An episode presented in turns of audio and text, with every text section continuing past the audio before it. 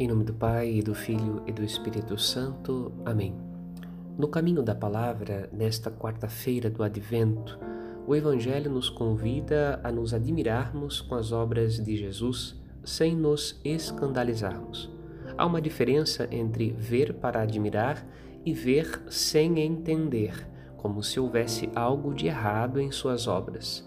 Jesus é o Salvador e, como tal, cura o corpo e a alma das pessoas do seu tempo, lembrando o seu povo da palavra anunciada pelos profetas, que anunciava o tempo do Messias como o tempo de refrigério dos sofrimentos.